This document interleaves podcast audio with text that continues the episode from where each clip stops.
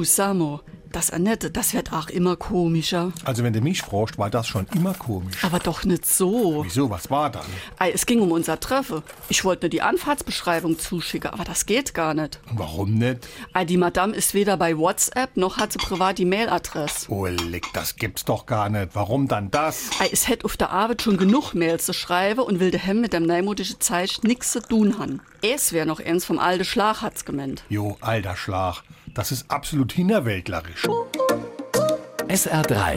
Warum wir so reden. Wie man schwätze. Ein rückständiger, provinzieller Mensch wird gerne als Hinterwäldler bezeichnet und das schon seit dem 19. Jahrhundert. Um das Jahr 1830 wurde der englische Begriff Backwoodsman eingedeutscht.